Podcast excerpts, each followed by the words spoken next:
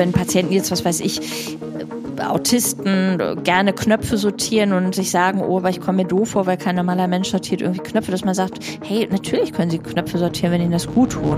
Moin und herzlich willkommen zu Was heißt hier gestört? Dem Podcast aus der Psychiatrie über Psychiatrie.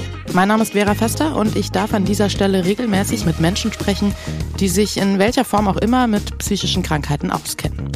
Heute geht es um Autismus mit Dr. Mandy Roy. Sie ist Fachärztin für Psychiatrie und Psychotherapie, arbeitet in der Autismusambulanz der Asklepios Klinik Nord, Standort Ochsenzoll in Hamburg.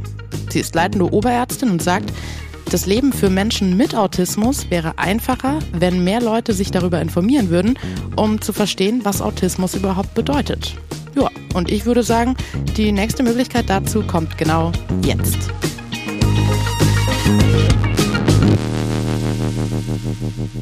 Ganz allgemein gesagt, ja. was sind denn Ihrer Meinung nach psychische Störungen?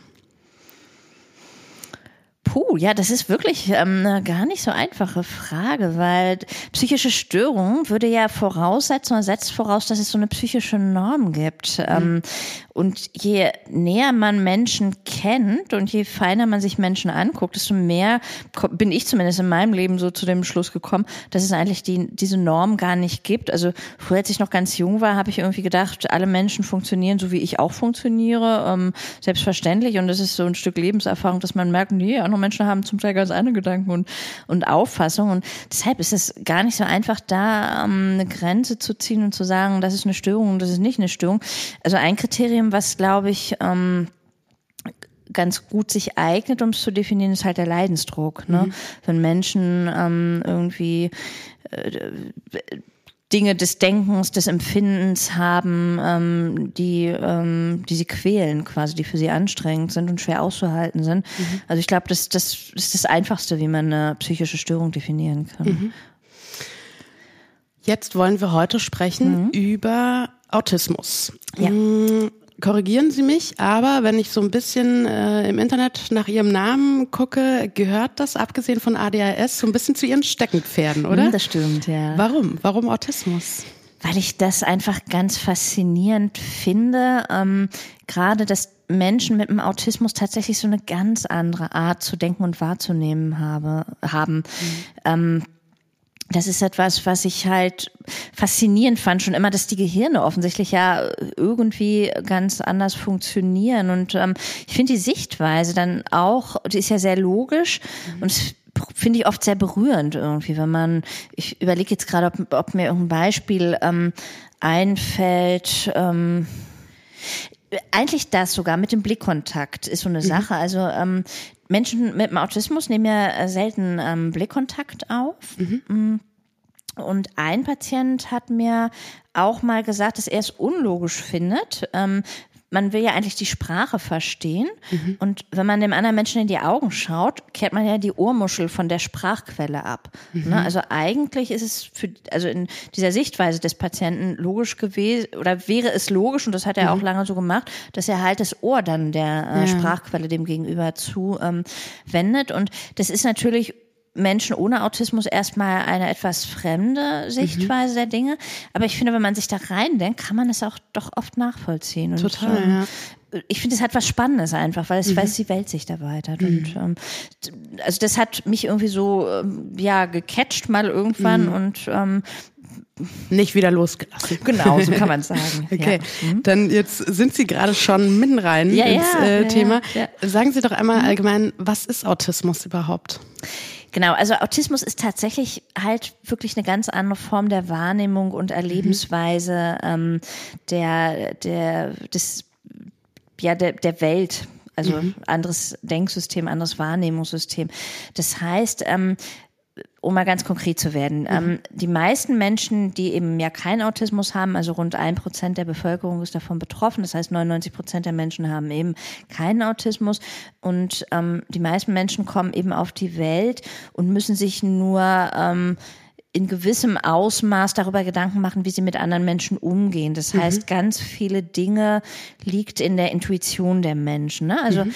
ähm, zum Beispiel den Blickkontakt aufzunehmen. Mhm. Menschen ohne Autismus, für die ist es in der Regel selbstverständlich, da denken die gar nicht drüber nach, ähm, dass wenn sie mit ihrem Gegenüber sprechen, dass sie ihn eben auch anschauen. Ne? Das ist so mhm. die, für die, für Menschen ohne Autismus so das Gefühl der Kontaktaufnahme, wenn ich jemand mhm. anderen anschaue. Und äh, so gibt es ja ganz verschiedene Aspekte der sozialen Interaktion, also wie man miteinander umgeht, dass man ähm, äh, auf eine natürliche Art und Weise, ohne groß darüber nachzudenken, ein Gefühl dafür entwickelt, wie man mit Menschen umgeht. Das was, wenn man Menschen was äh, Ehrliches sagt, dass es dann auch oft gemein sein kann, dass es mhm. andere Menschen verletzt beispielsweise. Und ähm, also das, was Nicht-Autisten so mitgegeben ist an Intuition für mhm. zwischenmenschliche Interaktion, das haben Autisten eben nicht. Mhm. Ne, also für Autisten ist es ein großes Rätsel, wie Menschen so unkompliziert miteinander umgehen, mhm. weil sie dieses Gefühl dafür einfach nicht haben. Das ist so ein Aspekt des Autismus. Mhm. Mhm. Genau, wir gehen gleich mhm. gerne noch auf ja. weitere ein. Ähm, ich kenne diesen Begriff Autismus-Spektrum-Störung. Was hat es genau. damit auf sich? Also heißt genau. das einfach nur, dass es verschiedene Abstufungen gibt, oder? Ja, genau. Also Autismus ist sozusagen der Überbegriff und letztlich ähm, eigentlich das gleiche mittlerweile wie Autismus-Spektrum-Störung. Mhm. Wir hatten bis vor ähm, einiger Zeit tatsächlich noch so Unterteilungen. Vielleicht Menschen, die sich näher damit befasst haben. Vielleicht ist denen das noch ein Begriff des Asperger-Syndrom, mhm. der Kanner-Autismus. Autismus. Das heißt, da hat man so unterschiedliche Kategorien aufgestellt von Autismus und ähm, gedacht, dass die dass man die so unterscheiden kann. Das hat sich mhm. aber jetzt mit der Zeit gezeigt, dass es eigentlich nicht wirklich der Realität entspricht, mhm. sondern dass ähm, autistische ähm, Phänomene ein Spektrum sind. Mhm. Also man kann sich also so ein, wie so ein Faden das vorstellen. An dem einen Ende sind die Menschen überhaupt nicht autistisch, an dem anderen Ende ganz doll autistisch und irgendwo gibt's die Grenze. Mhm. Und ähm, die Menschen, die diese Grenze überschritten haben, liegen sozusagen im Autismus-Spektrum. Ah, okay. Und auch da mhm. gibt es halt ähm, verschiedene Ausprägungen. Mhm. Okay. Und ähm, Sie sagten jetzt eben schon, dass Sie sich ja auch dafür begeistern, wie das Hirn funktioniert. Ja. Also ist das eine neurophysiologische Geschichte oder also kann man das überhaupt erklären, was im Gehirn von Autisten im Vergleich zu einem Gehirn von Nicht-Autisten quasi vor sich geht? Genau, die Befunde, muss man sagen, sind dafür eigentlich noch sehr ähm, übersichtlich. Also wir mhm. haben wenige, mhm. wenige Erklärungsmodelle, was da im Gehirn anders ähm, verläuft. Also es sind sehr, ähm, also man weiß zum Beispiel im Kleinkindalter, ähm, dass ähm, Gehirne von Autisten ähm, also im Kleinkindalter größer sind als die mhm. von Nicht-Autisten, wobei das dann im Laufe der Zeit sich wieder angleicht. Mhm. Was das jetzt genau ähm, auf Funktionsebene bewirkt, das wissen wir eben nicht. Mhm. Also so richtig eine Erklärung, also für Autisten ist ja beispielsweise, manche Autisten können es, dass sie Primzahlen irgendwie bis ins Unendliche mhm. aufsagen können. Was da wirklich hintersteckt im Gehirn, dass solche Fähigkeiten vorhanden sind, das, das wissen wir tatsächlich nicht. Mhm. Also es ist neurobiologisch verortet quasi. Es mhm. ist angeboren. Es ist nicht was, was man einem Kind anerziehen kann oder ganz früher ähm, als ähm, so die ersten Psychiater von autistischen Störungen ähm, angefangen haben zu sprechen und die beschrieben haben, hatte man auch noch gedacht, dass es tatsächlich so eine Folge von einem Erziehungsstil ist, ne? dass, okay. ähm, dass auf diese Art ein Autismus entsteht. Das wissen wir heute, das ist nicht der Fall. Mhm. Ne? Das mhm. heißt, Menschen haben das wirklich, kommen damit angeboren, also mit so einem angeborenen Autismus auf die Welt. Mhm. Das heißt, irgendwas scheint im Gehirn anders zu laufen. Aber was genau das, äh, das haben wir leider noch nicht verstanden. Okay. Mhm. Das heißt, es ist genetisch bedingt. Ja. Mhm. Und ähm, ist es bei jedem, bei dem dieser, ich nenne es jetzt mal mhm. Gendefekt vorliegt, ja. auch so, dass es quasi ausbricht, in welcher Form auch immer? Oder kann es auch sein, dass ich jetzt beispielsweise ja. diesen Gendefekt in mir trage, aber keine autistischen. Ja, es ist anders, sage ich mal, okay. weil es gibt nicht das Autismus-Gen. Mhm. Äh, also Krankheitsbilder, die ähm, durch ein Gen verursacht werden, gibt es gar nicht so viele. Mhm. Gibt es verschiedene so neurologische Erkrankungen, Korea Huntington beispielsweise, mhm. da gibt es in einem bestimmten Gen ähm, Störungen. Mhm. Aber bei vielen anderen Erkrankungen, auch beim Autismus, ähm, gehen wir davon aus, dass das sogenannte komplexgenetische mhm. ähm, Ursachen hat. Das heißt, dass ganz viele, ähm, also dass mehrere Gene betroffen sind. Mhm. Und auch bei, wenn man jetzt eine Gruppe von zehn Autisten mhm. ha hat und sich anschauen würde, würden das jeweils wahrscheinlich andere Gene sein, die da mhm. betroffen mhm. sind. Das heißt, es gibt nicht ein typisches, ähm, also krankhaftes Muster der Gene oder verändertes mhm. Muster der Gene, sondern es gibt verschiedene ähm, mhm. Muster, die letztlich zum Autismus führen können. Und auch hier sind wir noch weit davon entfernt, irgendwie ähm, so Konstellationen schon ähm, aufstellen zu können, dass man sagt, diese Konstellation Konstellation mit den 20 Genveränderungen führen zum Autismus und diese auch, sondern ähm, mittlerweile sind so an die 200 Gene bekannt, die wahrscheinlich irgendwie dazu beitragen, dass mhm. ähm, bei einer Person Autismus entsteht. Also von daher kann man auch mit vom, von, vom Ausbrechen nicht so in dem Sinne mhm. sprechen, weil es einfach viel komplexer ist. Mhm. Aber das heißt, ähm, dass Menschen, die Autismus haben, es von Geburt an haben ja und es auch im besten Fall dann diagnostiziert, also früh diagnostiziert wird. Also ich, es mhm. gibt mit Sicherheit, können wir nachher nochmal drüber sprechen, ja. auch Fälle, wo das erst äh, super spät erst ja. äh, diagnostiziert mhm. wird. Mm, aber theoretisch könnte ich das relativ früh erkennen. Eigentlich schon, ja. ja. Wie?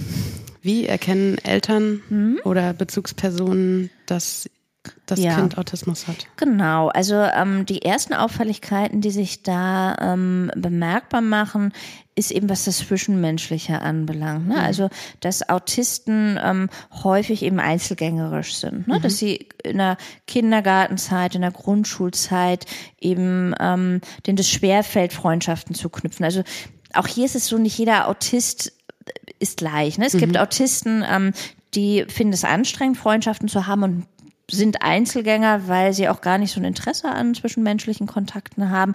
Es gibt aber auch Autisten, die sich das wünschen würden, mhm. die versuchen, Freundschaften aufzubauen, aber weil sie einfach nicht dieses Gefühl dafür haben, wie sie mit anderen Kindern, mit Gleichaltrigen umgehen, ähm, es häufig zu Kontaktabbrüchen von der anderen Seite auch kommt mhm. und die dadurch zu Einzelgängern werden. Ne? Das mhm. heißt, ähm, ein Anzeichen dafür kann sein, dass eben so ein junger Mensch, also Kind oder Jugendlicher, mhm. ähm, sich in so eine Außenseiterposition entwickelt. Mhm. Ne? Das, das ist so eine, ähm, ein Merkmal. Ähm, was auch typisch ist, ist, dass ähm, Sprache oft sehr konkret interpretiert wird. Also was zum Beispiel auffallen könnte, ist, dass ähm, ein Kind ähm, große Schwierigkeiten damit hat, Sprichwörter ähm, zu verstehen. Mhm. Also ähm, mir hat mal irgendein Autist berichtet, ähm, so dieses Sprichwort ein Dorn im Auge haben, das wusste er gar nicht, was, was bedeutet das jetzt? Mhm. Wieso hat da jemand einen Dorn? Also, mhm. ne, wenn etwas ein Dorn ja. im Auge ist, ja, ähm, die meisten haben irgendwie ähm, wissen, was das bedeutet, mhm. und, aber der Autist konnte da gar nichts mit anfangen. Weil, wie erklärt mhm. man das? Weil dann die Fähigkeit, das zu interpretieren ja. oder auf eine andere semantische Ebene zu ja, heben, fehlt. Weil die wirklich sehr konkret interpretieren. Ne? Mhm. Also es ist ja was eben sowas ähm, ähm, Metaphorisches, ne? mhm. ne? gerade Sprichwörter. Und das, das, also diese Fähigkeit ähm, fehlt eben ähm, mhm. den Autisten zwischen den Zeilen zu lesen. Mhm. Also gleiches gilt auch für Ironie. Ne? Das wäre auch so eine mhm. Sache, ähm, jetzt vielleicht nicht gerade bei kleinen Kindern, aber auch wenn es Jugendliche sind, ähm, dass die äh, große Schwierigkeiten haben, wenn man was ironisch sagt, dann mhm. erkennen die das gar nicht, sondern nehmen das erstmal ernst und mhm. ähm, fallen dann quasi darauf rein, ne, auf das, was man so sagt. Also auch das wäre ähm, ein, ein Merkmal. Ne? Also dieser Komplex des Zwischenmenschlichen und des Miteinandersprechens, das mhm. sind so. Dinge. Was auch ähm, typisch ist, was Eltern auffallen könnte, ist, wenn ähm, Kinder mh, mm, Interessen entwickeln, die ungewöhnlich sind, also ähm, ungewöhnlich hinsichtlich ihrer ähm, Intensität, dass sie, also wenn sich jetzt Kinder für Dinosaurier interessieren beispielsweise, ist es per se ja erstmal nicht ungewöhnlich. Mhm. Ne? Aber wenn ein Kind sich nur noch irgendwie für Dinosaurier interessiert und den ganzen Tag ähm, nur immer wieder sein, seine Dinosaurierbücher irgendwie durchblättert und ähm, seine Dinosaurier irgendwie, ähm, die, die es als Figuren hat, vielleicht ähm, aufreiht, ähm, dann ist es schon eigentlich ungewöhnlich. Ne? Also mhm. Also das wäre so ein Beispiel, wo das Interesse vom Inhalt her jetzt nicht so ungewöhnlich ist, aber von vom Ausmaß halt. Ne? Mhm. Ne? Das ist da so eine Normalität, ähm, wie man das ja so allgemeinsprachlich sagt, mit Normalität überschritten wird. Und dann mhm. kann es aber auch sein, dass ungewöhnliche ähm, Interessen stehen aus der Literatur. Das, das habe ich mir gemerkt, weil es einfach so ungewöhnlich ähm, ist. Habe ich mal gelesen, dass es irgendein Kind gab, was sich für Toilettenbürsten interessiert hat. Mhm. Na, also mhm. ist ja sehr ungewöhnlich. Ne? Ich glaube, die wenigsten Kinder interessieren sich dafür, aber Mhm. das hat sich irgendwie für Merkmale und Unterschiede dafür interessiert. Mhm. Ne? Also das ist so das Gebiet der Spezialinteressen. Ähm, womit ähm, Menschen mit dem Autismus auch große Probleme haben, ähm, ist Flexibilität und Spontanität.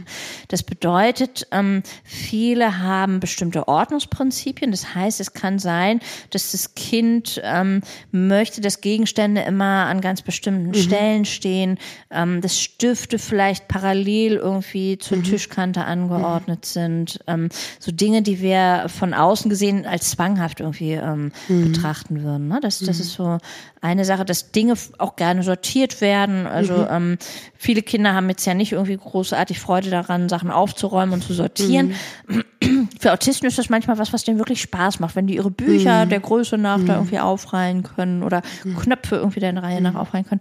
Genau, also Ich kann mir vorstellen, Mhm. dass ähm, Eltern, also man kann ja irgendwie, glaube ich, nicht von jedem Elternteil erwarten, dass es A in der Thematik ist, B Mhm. Ja, sich überhaupt mit sowas befasst, Ja. ähm, C da direkt drauf kommt. Ist es oft so, dass das erst sehr spät erkannt wird, eben weil man vielleicht als Elternteil auch erstmal davon ausgeht, ach Mensch, ist ja schön, dass er das so sortiert, auch ist doch schön, dass Mhm. Ja, er sich für klar. Dinosaurier Ja, interessiert. Ne? Ist das ein Problem? Ich glaube, dass heute mittlerweile so in Kindergärten und Schulen auch das, ähm, die Mitarbeiter einen Blick für solche Themen haben. Also gerade jetzt, was auch ADHS und Autismus ähm, anbelangt und ähm, da vielleicht die Eltern auch ansprechen. Okay. Ne? Also dadurch, dass Kinder ja heute sehr früh, also in der Regel mit spätestens drei Jahren irgendwie auch ähm, institutionalisiert sozusagen beaufsichtigt werden, ähm, glaube ich, ist heute die Chance, dass ähm, Kind da auch ähm, recht früh erkannt wird, gar nicht so gering. Betrifft es eher Männer oder Frauen oder äh, jetzt Mhm. im Kindesalter Jungs oder Mädchen? Genau, grundsätzlich eher das männliche Geschlecht. Also so zwei bis dreimal häufiger ähm, sind männliche Individuen Ja, davon betroffen. gibt's da eine Erklärung für? Nicht so wirklich. Also dazu müsste man äh, tatsächlich die Entstehung äh, noch besser verstehen. Um, also so ganz ähm, böse Zungen sagen ja, dass Autismus so eine Extremform vom männlichen Gehirn ist. Ne? Also sehr mathematisch irgendwie versiert, ähm, eher äh, analytisch denkend als irgendwie empathisch ähm, unterwegs, wobei das natürlich auch sehr schubladenartiges Ja, ja, Denken ja, ist. Ne? ähm, also von daher, so wirklich weiß man es nicht, nee, ähm, warum das so ist. Und ja, nee, sagen Sie ruhig. Nee, eine Sache noch, aber gut, also was man heute weiß, ist, dass ähm, Frauen, die einen Autismus haben, dennoch auch meistens mehr Fähigkeiten haben, die autistischen Symptome so ein bisschen zu kontrollieren. Das heißt, dass Frauen tatsächlich wahrscheinlich auch häufig gar nicht oder auch wirklich später entdeckt werden. Ne? Also auch das kann dazu beitragen, dass dieses Geschlechterverhältnis vielleicht in Wirklichkeit gar nicht so extrem ist, dass es auch ein bisschen Verzerrung ist.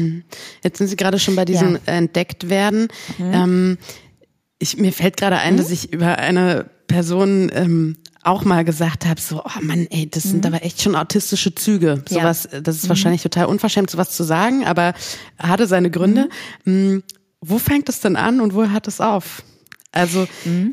wie lässt sich das letztlich diagnostizieren? Ja, also letztlich entscheidend ist, dass diese Merkmale, die halt den Autismus ähm, charakterisieren, tatsächlich ähm, in Gänze auftreten. Ne? Also es gibt ja Menschen zum Beispiel, die sind zwanghaft und ähm, ich weiß nicht, was sie damals dazu geführt hat, ähm, dass sie das bei den Menschen gesagt haben, aber es gibt Menschen, die sind irgendwie sehr zwanghaft, ne?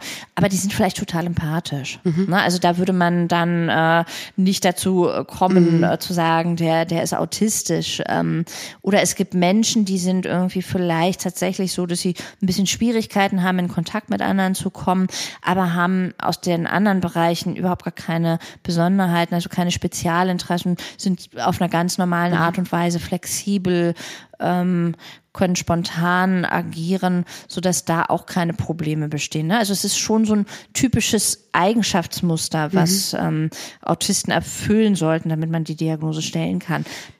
Plus, das ist vielleicht auch nochmal ganz wichtig, dass es eben auch zu Konsequenzen führt. Ne? Also, dass die Betroffenen eben Schwierigkeiten haben, wirklich in zwischenmenschlichen Beziehungen, dass sie eben nicht so für das Alter typische ähm, zwischenmenschliche Beziehungen wie Freundschaften oder Partnerschaften ähm, führen können, dass sie im beruflichen Bereich Probleme haben ähm, oder vielleicht aber diese Probleme irgendwie handeln können, aber dann abends total erschöpft sind. Mhm. Ne? Also auch das ist nochmal eine wichtige Sache. Ähm, wenn jetzt jemand vielleicht manchmal nicht so empathisch ist, aber trotzdem insgesamt sein, ähm, seine sozialen Interaktionen ganz gut gestalten kann mhm. und auch einen, einen normalen Freundeskreis hat, würde man da jetzt auch nicht vom Autismus sprechen. Mhm.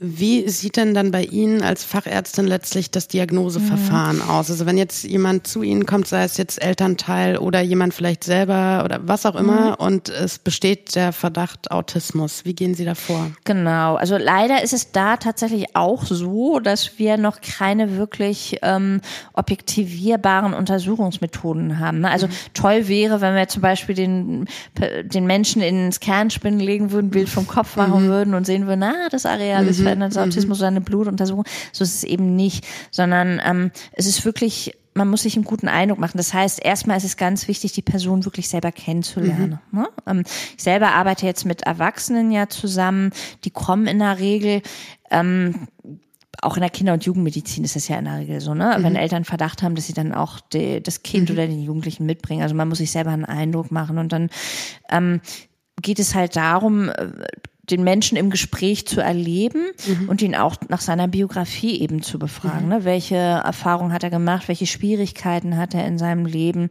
Ähm, wertvoll sind auch manchmal externe Quellen. Also wir lassen uns ähm, gerne, wenn sie vorhanden sind, noch ähm, Schulzeugnisse von unseren Patienten mhm. mitbringen, weil wir da manchmal auch tatsächlich lesen können. Ne? Mhm. Das, ähm, in Grundschulzeugnissen gibt es ja immer auch äh, Beurteilung vom Sozialverhalten. Mhm. Und da steht dann auch manchmal drin, irgendwie hat Schwierigkeiten, sich in die Klassengemeinschaft Gemeinschaft irgendwie einzufügen mhm. oder ähm, ist äh, aber also kann ich gut in Gruppen arbeiten. Ne? Also mhm. das, das wir sehen, okay, also es gibt da wirklich schon ähm, von klein auf ähm, Indizien sozusagen, die in die genau, Richtung führen ne? könnten. Ganz mhm. genau.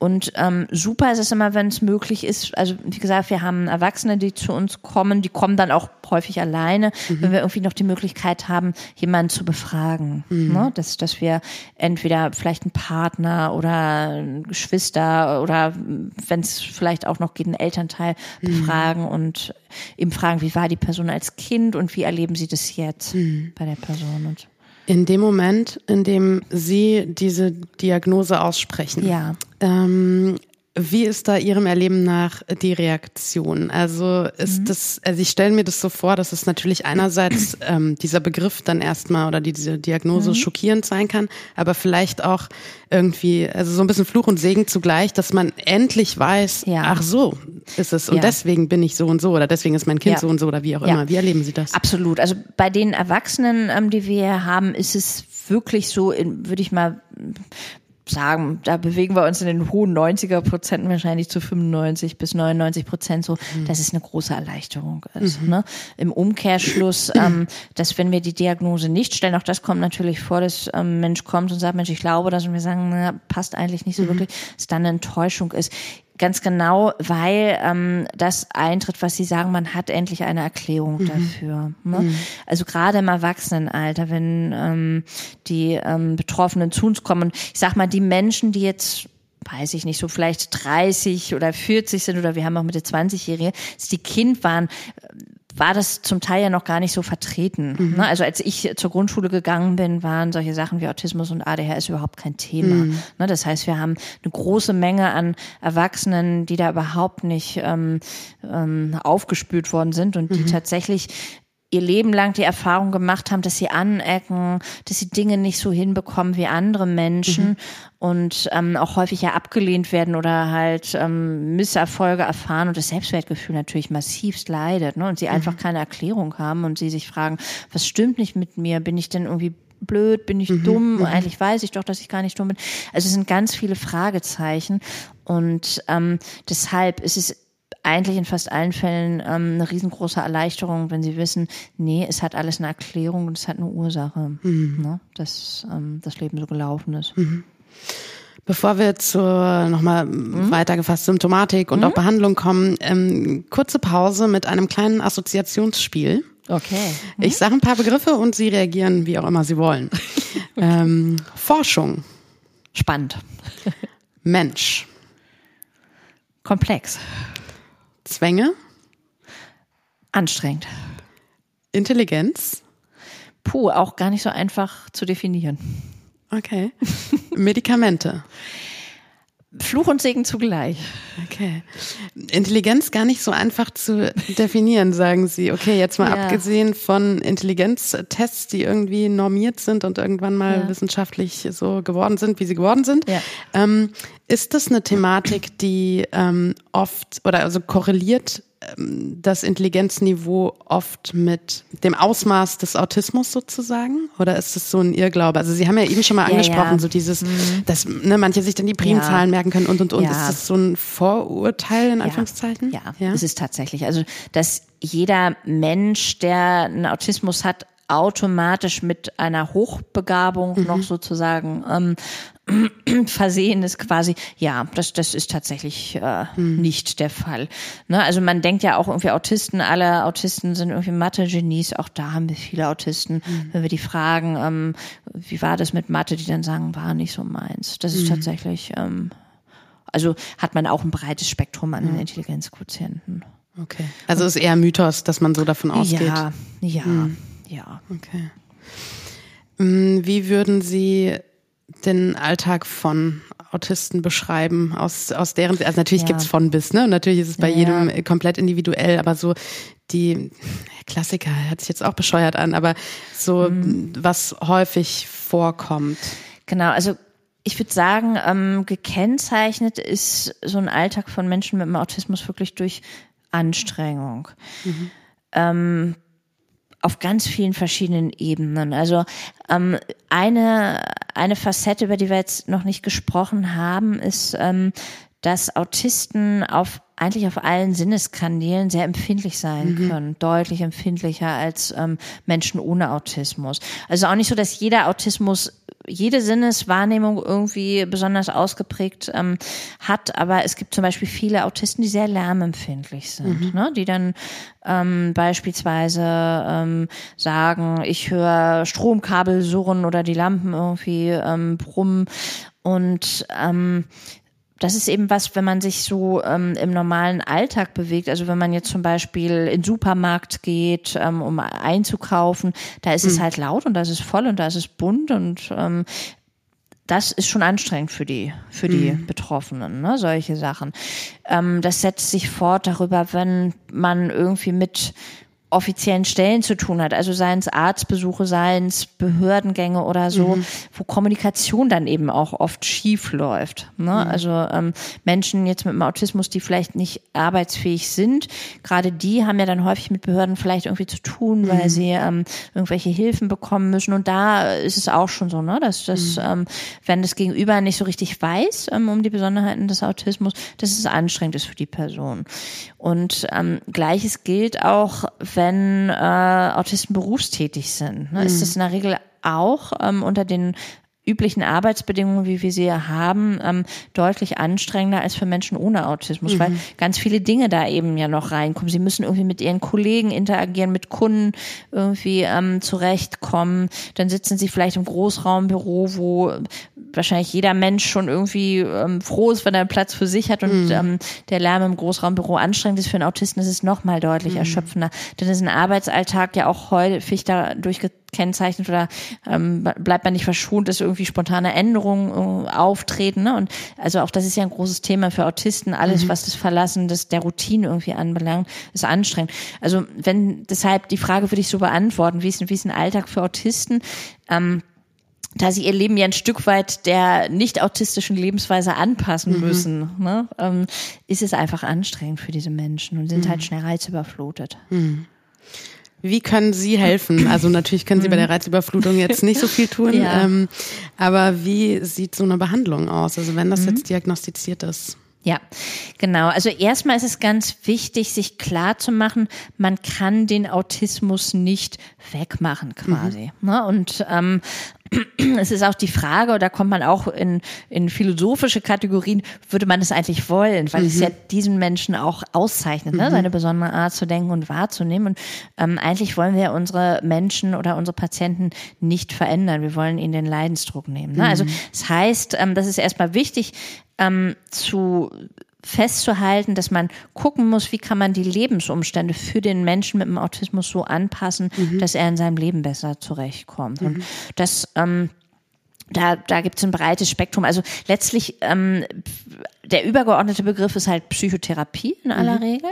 Ähm, also es gibt keine Medikamente, die jetzt irgendwie die autistischen Kernsymptome ähm, beseitigen würden, sondern mhm. ähm, es ist Psychotherapie und hier gibt es ganz verschiedene ähm, An Ansatzpunkte. Also was man zum Beispiel am Anfang mit den Patienten ähm, sich näher angucken kann, ähm, was ich vorhin schon gesagt habe, wenn es so ums Thema Selbstwertgefühl geht. Mhm. Ne? Gerade also unsere Erwachsenen, erst diagnostizierten autistischen Patienten haben so eine lange ähm, Biografie mit ganz vielen Misserfolgen und mhm. dementsprechend ist das Selbstbild natürlich auch sehr ähm, negativ getönt und ähm, wenn der Patient jetzt diese Diagnose erhält, ist es klug und gut, wenn jemand da ist, der den Patienten so ein bisschen begleitet und mhm. das neue Selbstbild mit so aufbaut mhm. quasi. Ne? Also ähm, positives Selbstbild zu erstellen, so dass der Mensch auch ähm, eine Chance hat, sich im positiven Licht zu sehen und Selbstbewusstsein mhm. zu entwickeln. Ne? Das ist so eine ähm, ein Aspekt.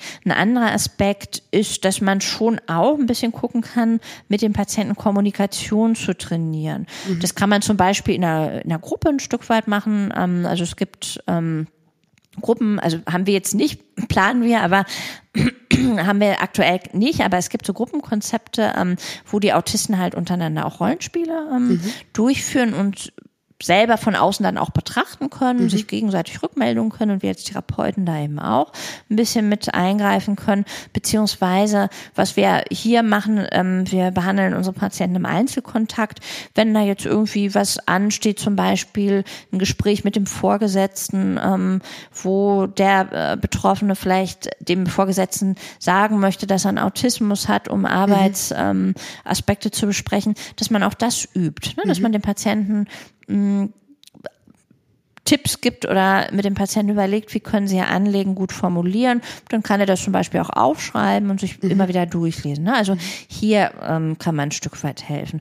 Dann, was auch eben ganz wichtiger Aspekt ist, ist so Stressmanagement. Ne? Was ich eben mhm. gesagt habe, für Autisten ähm, sind viele Dinge des Alltags sehr anstrengend. Das heißt, sie haben sehr hohe Stresslevel und wenn man sich das mal ganz einfach verdeutlicht, so ähm, kläre ich das mal meinen Patienten, wenn man sich so eine Waage vorstellt, mhm. auf der einen Seite ist Stress, auf der anderen Seite ist Entspannung, ist es natürlich ähm, sinnvoll, ähm, wenn man die Waage in Balance hält. Und wenn wir auf der Stressseite relativ hohe Ladung haben, ist es gut auch auf die Entspannungsseite ähm, mhm. entsprechend ähm, da nachzurüsten. Das heißt also, dass wir mit den Patienten ähm, besprechen, wie kann das Stresslevel gesenkt werden, wie kann man zu mehr Entspannung kommen. Ne? Und mhm. auch da gibt es verschiedene Möglichkeiten. Es gibt so diesen großen Bereich der Achtsamkeitsübung, ne? das mhm. kann man mit Patienten trainieren. Man ähm, kann auch, also wenn Patienten jetzt, was weiß ich, Autisten gerne Knöpfe sortieren und sich sagen, oh, aber ich komme mir doof vor, weil kein normaler Mensch sortiert irgendwie mhm. Knöpfe, dass man sagt, hey, natürlich können Sie Knöpfe sortieren, mhm. wenn Ihnen das gut tut. Ne?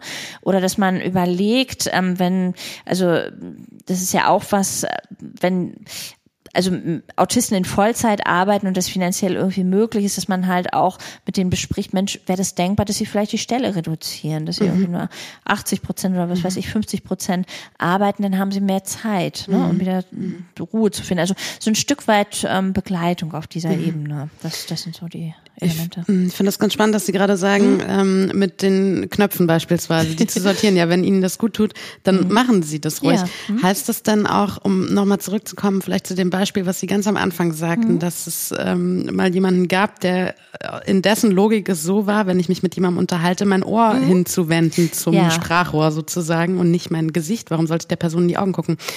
Hm, heißt das, dass Sie auch gar nicht, wie soll ich das ausdrücken, hm, der Person in dem Moment klar machen, ähm, okay, du musst das und das aber ändern, um durch eine Welt zu kommen, in der 99 Prozent der Menschen nicht so sind wie du, sondern das heißt, sie versuchen mhm. schon, so weit es geht, die Person so mit ihrer Persönlichkeit sein zu lassen, mhm. wie sie ist, weil sie eh keine Chance haben, sozusagen entgegenzuwirken. Ja. Also, und weil es auch gar keinen Sinn macht. Also, Wollte weil, ich gerade sagen, ja. ne? Also auch ein Autist soll ja glücklich sein. Ja, ja. Ne? Und äh, der Autist hat eben sein Naturell und ähm, das kennen wir alle, wenn wir ständig gegen unser Naturell arbeiten müssen, mhm. werden wir natürlich unglücklich. Und es geht dem Autisten genauso und ein Autist hat auch Recht darauf, glücklich ja. zu sein. Ne? Natürlich muss man oder sollte man mit einem Autisten schon irgendwie besprechen, dass es in manchen Situationen auch gravierende Nachteile hat, ähm, mhm. autistische Eigenschaften so ähm, unkorrigiert auszuleben. Mhm. Ne? Also ähm, wenn man jetzt vielleicht zum Bewerbungsgespräch geht ähm, und äh, diesen Kommunikationsstil hat, dass man halt sein Ohr dem anderen zuwendet, mhm. ist es sicherlich schon sinnvoll, dass man dem Betroffenen sagt, in einer Bewerbungssituation ist das jetzt nicht so günstig. Ne? Mhm. Oder wenn es irgendwie ganz wichtige, ähm, ähm, nicht private Gespräche sind, das heißt, sie haben Menschen gegenüber, die von ihrem Autismus nichts wissen, die vielleicht auch von Autismus gar keine Ahnung haben, aber letztlich ist der Ausgang des Gespräches von, mhm. von ähm, großer Entscheidung. Ähm, dann macht es schon Sinn zu besprechen, Tipps zu geben, wie kann ich das jetzt möglichst gut zu gestalten? Mhm. Also wie kann ich das jetzt möglichst gut gestalten, ne, diese ja. Situation. Also es ist schon so ein Austarieren, ne? Mhm. wo kann, wo kann der Autist möglichst ähm, natürlich bleiben und an welchen Stellen ähm, würde es vielleicht dann doch eher zu, ähm, zu gravierenden Folgen kommen, dass man vielleicht mit dem Autisten guckt, wie kann ich in dem, in der Situation äh, mein Verhalten entsprechend anpassen. Hm. Und jetzt abgesehen von diesen Geschichten, was Sie eben meinten mit dieser krassen Sinneswahrnehmung ähm, mhm. ne, auf verschiedenen Ebenen. Klar ist da der Leidensdruck mit Sicherheit sehr hoch, aber ähm, gibt es auch Fälle oder ja kann man denn zwangsläufig sagen, dass Autisten immer sehr stark leiden oder sind sie manchmal auch eben so in ihrer Welt, dass sie in ihrer eigenen Welt total happy sind? Sind sie absolut. Ne? Also mhm. Also beim Autismus ist es, würde ich sagen, also wenn wir uns jetzt mal das angucken, bei einer Depression ist es ja so, dass der Mensch per se traurig ist. Mhm. Ne? Also es gibt ja Menschen, die haben die tollsten Lebensumstände mhm. und sind depressiv. Das heißt, sie fühlen sich per se schlecht. Beim Autismus ist es aber eher so, dass die schlechten Gefühle durch die Interaktion mit der Umwelt entstehen. Mhm. Ne? Das heißt, ähm, Autismus an sich, also mal angenommen, alle Menschen wären autistisch mhm, oder. Dann wäre alles fein. Ja, ja ne? also ja. tatsächlich ist es auch so, dass mhm. ähm, Autisten untereinander besser kommunizieren können mhm. als ähm, die Mischung von Autisten mhm. und ähm, Nicht-Autisten. Das heißt, ähm, sobald Autisten die Möglichkeiten haben, sich in ihre Welten zurückzuziehen, mhm. sei es allein, also in ihrer, also dass sie alleine sind oder ähm, viele schließen auch Freundschaften untereinander mhm. oder haben auch ähm, Partner, die sie gut verstehen, ähm, können die natürlich auch glücklich sein. Oder mhm. wenn, also es gibt Spezialinteressen, ähm, also mir fällt jetzt gerade ein Patient ein, der ähm, ist total versiert, was Programmieren anbelangt. Mhm. Und wenn der ähm, die Möglichkeit hat, irgendwie, weiß ich nicht, drei Wochen irgendwas, ein Programm zu schreiben, mhm. ist der mhm. glücklich, ne? Dann geht mhm. er in der Zeit ähm, richtig auf da drin. Mhm. Ja. Mhm. Und ähm, wie sieht's aus mit dem Stichwort Komorbidität? Also Sie haben jetzt ja eben mhm. schon gesagt, dass Sie natürlich in dem Fall, wenn es zum Beispiel im Alltag immer lärmt oder was mhm. auch immer, dann natürlich darunter sehr stark leiden, aber welche Begleiterscheinungen gibt es da oder gibt es überhaupt welche oder wird das dann ja. alles subsumiert unter? Nein, tatsächlich ist die ähm, Komorbidität, also das psychische Störungen zusätzlich noch auftreten, ganz hoch bei Autisten. Mhm. Ähm, also ganz besonders, also die Dinge, die besonders häufig auftreten, sind eben tatsächlich Depressionen und mhm. Angststörungen. Mhm. Ähm, es ist jetzt schwer zu sagen, ob das auch eine neurobiologische Komponente hat und oder halt sich aus diesen häufig frustrierenden Situationen mit der Umwelt ergibt. Ich glaube, das kann man schwer beantworten. Also, wenn man sich diese Frage stellen würde, kann man das mhm. schwer beantworten. Ein Großteil stammt sicherlich aus dieser ähm, mhm. anstrengenden Kommunikation und ähm, anstrengenden Umgang mit der Umwelt. Ne? Das, ähm, mhm.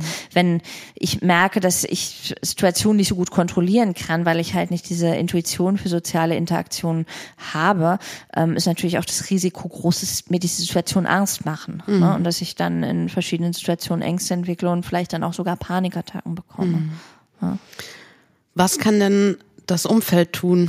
Was kann ich als äh, ja, Elternteil, mhm. Geschwister, Freund, Freundin, mhm. ähm, weiß ich nicht, Bekanntschaft äh, mhm. von jemandem mit Autismus machen?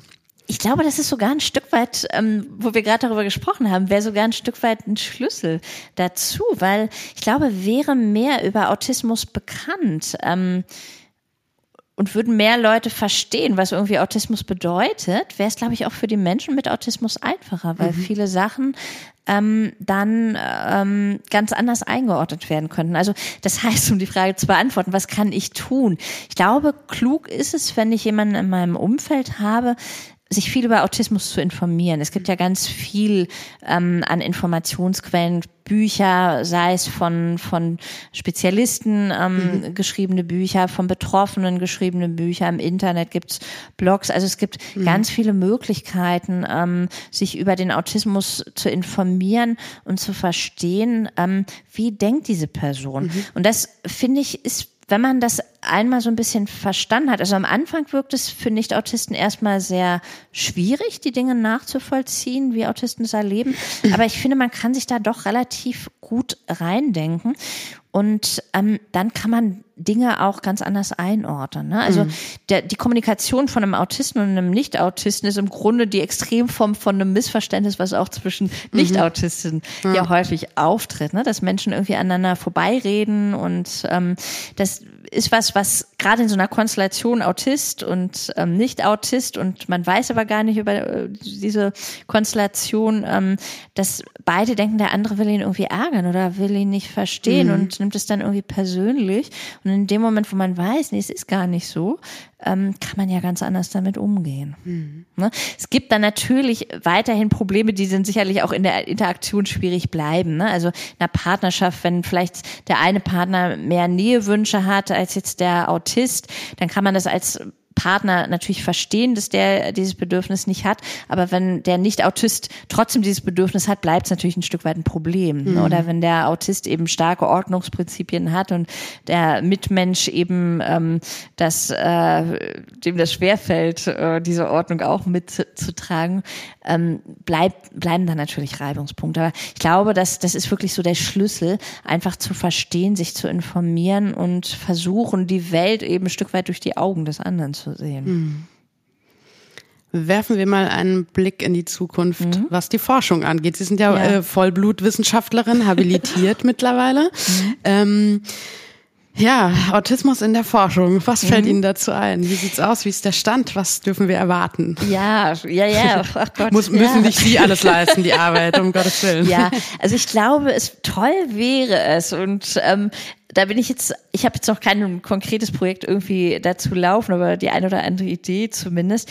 Toll wäre es, wenn wir die Diagnostik ähm, mhm. verbessern könnten. Ne? Also es ist ja doch ein sehr mühsames Sammeln von Puzzleteilchen, die man dann mhm. zusammenfügt. Ähm, wenn wir da die Möglichkeit hätten, Diagnosen deutlich schneller zu stellen mhm. und auch objektivierbarer zu stellen. Ähm, also es gibt zum Beispiel, da habe ich jetzt leider mit diesem Forschungsprojekt nichts zu tun, aber ich finde das super spannend. Mhm. Ähm, also so ein Ausblick, ähm, also gerade was künstliche Intelligenz anbelangt, ne, gibt so Projekte, wo ähm, solche Zentren ähm, tatsächlich Kernspinnaufnahmen von mhm. ähm, Autisten gemacht haben und dann die künstliche Intelligenz damit füttern und die quasi darauf loslassen, zu gucken, ähm, findet die künstliche Intelligenz da äh, irgendwelche Unterschiede. Mhm. Meistens wissen wir ja dann gar nicht, was diese künstliche mhm. Intelligenz da findet, aber da gibt's halt Ansätze, ne? weil okay. ähm, künstliche Intelligenz ja auch nochmal eine ganz andere Sichtweise auf Dinge hat, die wir gar nicht irgendwie haben. Ne? Mhm. Die sehen dann irgendwelche, keine Ahnung, Mini-Veränderungen, die uns gar nicht auffallen oder die wir gar mhm. nicht detektieren können.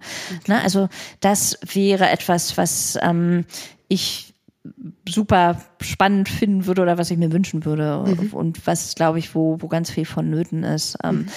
Und damit einher geht auch ein Stück weit, ähm, es bleibt ja immer noch tatsächlich so ein bisschen rätselhaft, wie kommt das eigentlich? Ne? Wie mhm. kommt das, dass ein Autist, ähm, also ein Beispiel ist mir jetzt neulich begegnet von, von zwei, drei Autisten, die ich jetzt auch gefragt habe, ob die das können. So Zahnradrätsel zum Beispiel. Ne? Mhm. Man hat zehn Zahnräder, die irgendwie ineinander verzahnt sind und äh, man dreht am ersten, in welche Richtung dreht sich das letzte.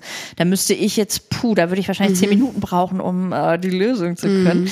Und Autisten haben also wahrscheinlich auch nicht alle, aber viele so einen systematischen Blick, ähm, mhm. dass sie da, also die haben da auch eine Intuition für, ne, mhm. ne, dass sie es wissen. Ähnlich mhm. wie wenn ich sie jetzt angucke und sie lächeln mhm. und ähm, ich das Lächeln erkenne, ähm, erkennen die halt solche Systematiken. Und das ist ja schon ein Stück weit rätselhaft, wie kommt das, dass mhm. die Gehirne so anders wahrnehmen, ne, wo wir heute halt noch keine Antwort drauf haben. Mal gucken, was da noch ja, kommt. Ja, ja.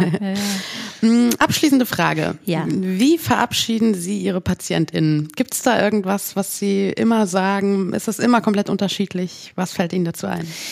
Ja, ähm, das kommt drauf an, ob es Diagnostikpatienten sind Mhm. oder ähm, meine Therapiepatienten. Ich glaube, am einheitlichsten ist es bei meinen Diagnostikpatienten, weil ich die ja noch nicht so individuell kenne wie Mhm. Ja. meine Therapiepatienten. Und ähm, die verabschiede ich in der Regel somit, dass ich nochmal so ein bisschen erkläre, warum ich, wenn ich die Diagnose gestellt habe, warum ich sie stelle. Ich habe so ein kleines Informationsblatt mal zusammengestellt mit so Internetadressen, Literaturtipps, ähm, die ich ihnen dann ähm, aushändige. Ja, ja, das finde ich wichtig. Gut. Ich verabschiede mich mit äh, ganz herzlichen Dank. Ja, War sehr gerne. Danke. Ja, sehr gerne, hat Spaß gemacht. Absolut. Und ich weiß jetzt auf jeden Fall wieder mehr als vorher. Wie eigentlich nach jeder Folge von Was heißt hier gestört? Dem Podcast aus der Psychiatrie über Psychiatrie. Bei weiteren Fragen, Kritik, Wünschen, Anregungen, was auch immer, meldet euch gerne über die Social Media Kanäle der Asklepios Kliniken.